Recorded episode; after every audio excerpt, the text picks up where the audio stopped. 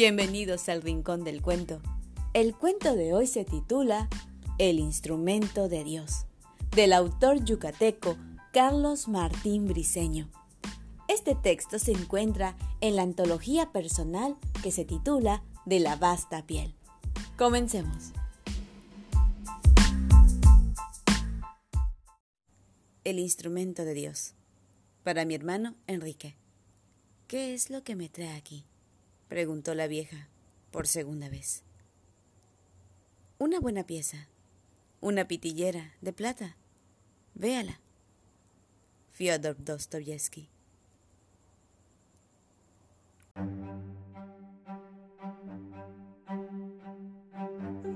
Una vez que termina, guarda el formón chorreante en el maletín de cuero. Sale de la casa cerrando tras de sí la puerta. La calle está vacía. Es una de esas tardes de verano en que el calor quema con fuerza y obliga a todos a buscar refugio en sus hogares. Ya casi es la hora del almuerzo. Avanza rápido, con la cabeza gacha, un zumbido ensordecedor llena sus oídos. El trayecto le parece interminable. Trata de no pisar las líneas divisorias que decoran la acera de concreto, como si actuara para un público parapetado tras los miriñaques polvorientos de los inmuebles.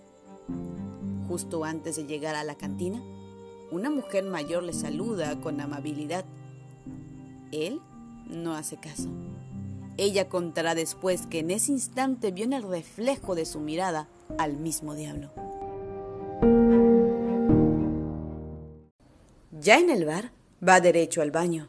Bajo el chorro de agua del lavabo, Brazos y manos pierden las manchas de sangre secas por el sol de agosto. Desecha la camisa. Su esposa siempre coloca en el maletín una muda limpia, por si acaso, y se alinea el pelo con los dedos mojados. En ese instante, empieza a escuchar el fragor del sitio, el murmullo de los parroquianos, el chocar de botellas sobre mesas de metal, la risa inconfundible del propietario y al dueto cantando un bolero.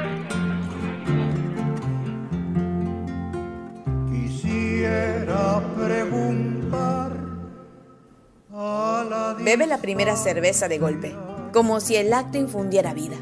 Ni siquiera tiene que pedir las siguientes. Ya lo conocen. Cuatro coronas y enseguida el desempance. Ron con Coca-Cola. Tres o cuatro a lo sumo, sin botana. Así ha sido cada viernes, desde hace más de cinco años. Pero hoy es martes. Va por el sexto ron y aún no pide la cuenta. Le traen un plato de oreja de puerco en salpicón. Con los dedos coge uno de los trozos rosados y lo engulle lentamente. No está acostumbrada a comer cuando toma, pero tiene tanta hambre que poco después del guiso solo queda el caldo. Un muchacho flaco y moreno se le acerca, carga una bandeja con mazapanes, cocadas y merengues. Para contentar a la doña, patrón, le dice, guiñándole un ojo, y coloca los dulces sobre la mesa. A través de la bruma del octavo trago, repasa con la mirada la mercancía y rehúsa la oferta, moviendo la cabeza de un lado a otro. Poco a poco, las mesas van quedando solas. Ha entrado la noche. De un momento a otro le traerán la cuenta. Tendrá que salir de ese sitio donde se halla tan a gusto. Ahora mismo se encuentra absorto en la contemplación de sus manos callosas como queriendo encontrar una explicación. Observa las rugosidades que se forman en los nudillos, el color pálido de las palmas y el anillo de casado que transporta por instantes su mente a otra parte. Luego entrecruza los dedos y pierde la mirada en el vacío.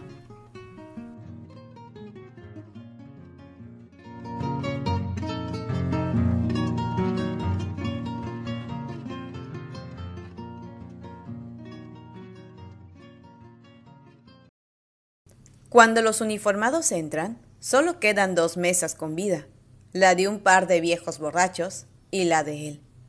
De inmediato lo reconocen. La descripción de la sirvienta de los Povedano fue exacta. Allí está, sin oponer resistencia, dejándose llevar suavemente como una marioneta ante la mirada atónita del cantinero.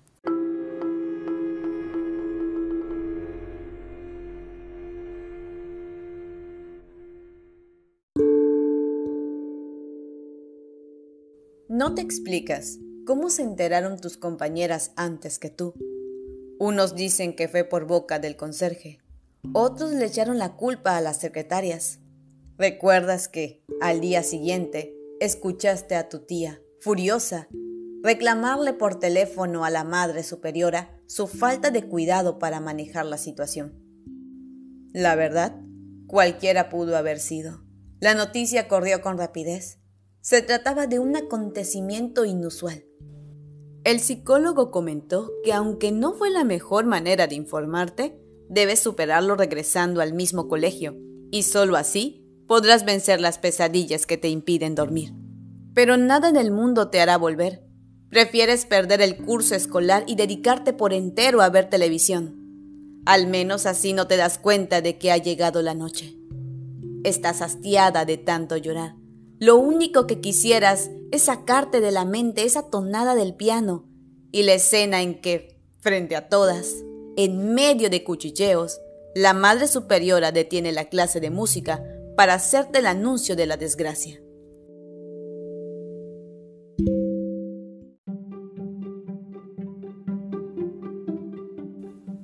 El doctor Povedano lo dijo muchas veces. No hay en todo Mérida mejor ebanista que Roberto. Y era cierto. Bajo el cuidado de sus manos, el mueble de madera más viejo recobraba la gallardía perdida entre capas de maltrato. Daba gusto verlo trabajar. Hasta se relamía los labios cuando lijaba las piezas. No había clavo que se le resistiera. Entraban a la primera, sin dañar el punto elegido. Y qué decir de sus acabados, ya fuera escoplo, lija o formón, no se detenía hasta lograr el efecto deseado. Luego venían las caricias, como si se tratara de una mujer hermosa. Ay, don Roberto, decía la sirvienta de los Povedano, si no fuera usted casado, ya quisiera que me trataran igual que a la cómoda. Por aquel tiempo, nadie hubiera imaginado al carpintero capaz de algo así. No es lo mismo, comentarían los vecinos del rumbo, aborrecer a una persona que desear su muerte. Y es que, salvo su familia, todo el barrio tenía motivos suficientes para odiar al doctor Povedano.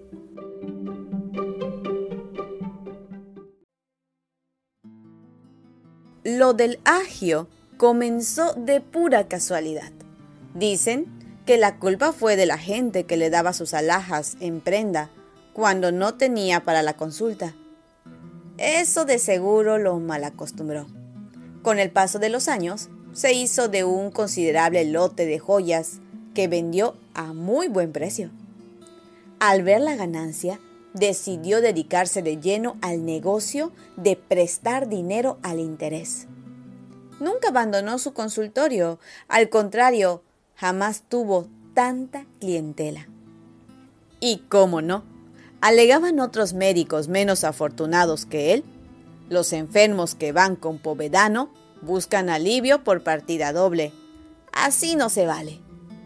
Por eso fue expulsado de la Asociación Médica Incluso se habló de promover el retiro de su cédula profesional. El rechazo de sus colegas lo sumió en una depresión que solo encontró alivio en la acumulación de propiedades. Y si antes se tentaba el corazón para arrebatar objetos depositados en prenda, ahora hacía cuanto estuviera en sus manos para quedarse con ellos desempleados, viudas, madres solteras, ricos venidos a menos, y todo el que no fuera capaz de sostener el pago de interés, desfilaban por el consultorio pidiendo clemencia. La respuesta era siempre la misma. ¿Acaso te puso una pistola en la sien para obligarte a firmar los pagarés? Roberto nunca pensó necesitar de él. Bien lo conocía. Durante años dio mantenimiento a los muebles de aquella casa. Le aterraba la idea de encontrarse en el lugar de alguno de los individuos que hacían fila en el consultorio del doctor Povedano. Pero nadie espera, de un día para otro, hallar a su hijo enfermo postrado en cama. De más está narrar la forma en que se dieron las cosas.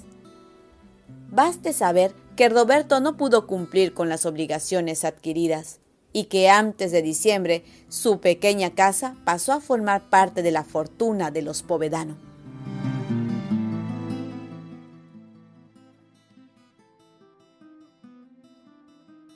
Unos piensan que lo planeó de antemano. Sin embargo, no fue así. La sirvienta confirmó que ella llamó al carpintero para arreglar las mecedoras de petatillo. Y eso era lo que Roberto estaba haciendo cuando le avisaron que el dueño de la casa quería hablar con él. Se encaminó confiado. No esperaba tener que enfrentar esa situación tan pronto. Aún faltaba un mes para finalizar el año. Lo encontró solo, almorzando en el comedor, y permaneció de pie al otro lado de la mesa.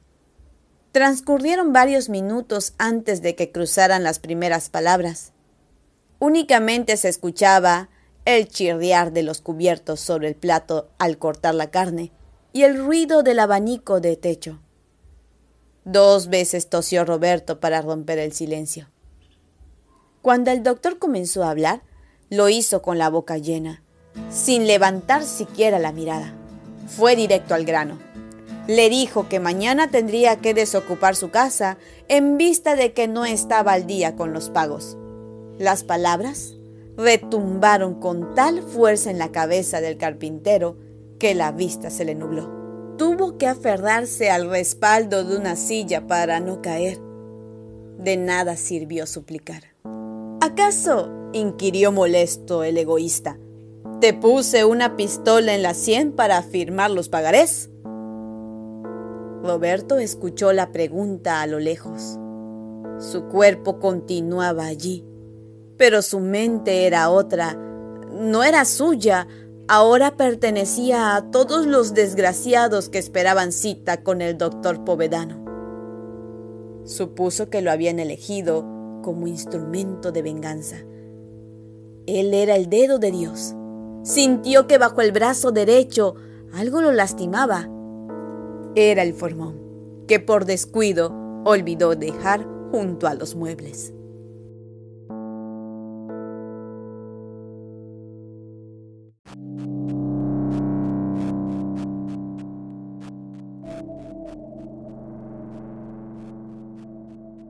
Esta, se dijo, debe ser la señal.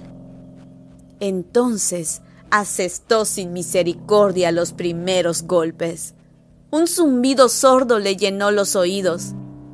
El cuerpo del doctor fue tiñéndose de rojo a medida que el filo de la herramienta se le incrustaba. Nervios y tuétano quedaron al descubierto, emulando las vetas de la madera. En el cuarto de atrás yacía enferma de ciática la anciana esposa de Povedano Solo acertó a juntar las palmas de las manos en señal de súplica antes de ser degollada. Chorros de sangre escurrieron por las sábanas hasta el piso. La última víctima llegó puntual a encontrarse con la muerte. Una gripe con calentura le mandó más temprano que de costumbre a casa.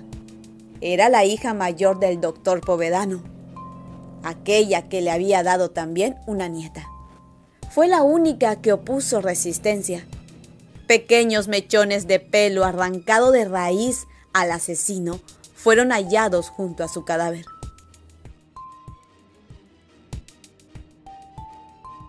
Cuando terminó, Roberto Paredes guardó el formón chorreante en el maletín de cuero y salió al sol del mediodía, cerrando tras de sí la puerta.